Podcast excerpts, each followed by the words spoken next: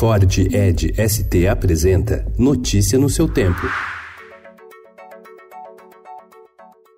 Olá, sejam bem-vindos. Hoje é segunda-feira, dia 21 de outubro de 2019. Eu sou Adriana Simino, ao meu lado, Alessandra Romano. E estes são os principais destaques do jornal Estado de São Paulo.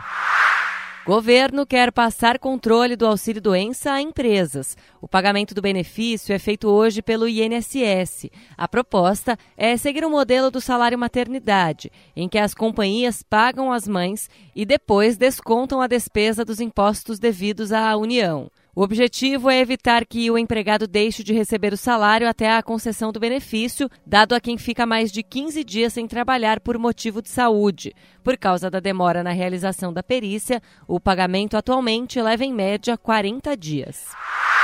Em conflito com o presidente Jair Bolsonaro, o PSL chamou o ex-secretário da Receita Federal, Marco Sintra, para ajudar a reestruturar o partido. Demitido após veto de Bolsonaro a sua proposta de criar um imposto nos moldes da antiga CPMF, Sintra também deve apoiar bancada da sigla no debate de grandes temas, como a própria reforma tributária.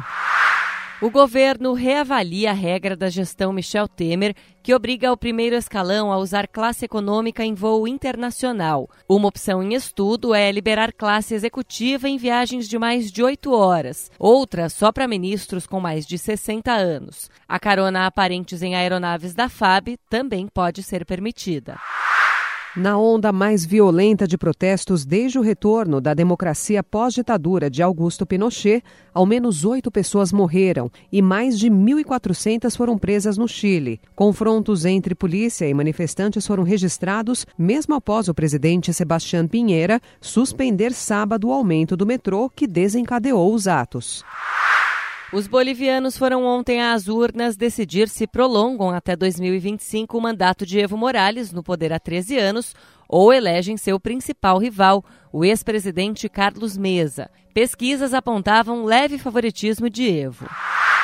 Ministérios da Agricultura e Meio Ambiente tentam se aproximar por Amazônia. OCDE espera Estados Unidos para definir inclusão do Brasil no grupo. Donald Trump desiste de reunir G7 em seu resort. A praia vai aos bairros. Chamadas de Praias de Paulista, as intervenções do programa Centro Aberto, hoje em cinco áreas da região central, começarão a ser levadas aos bairros.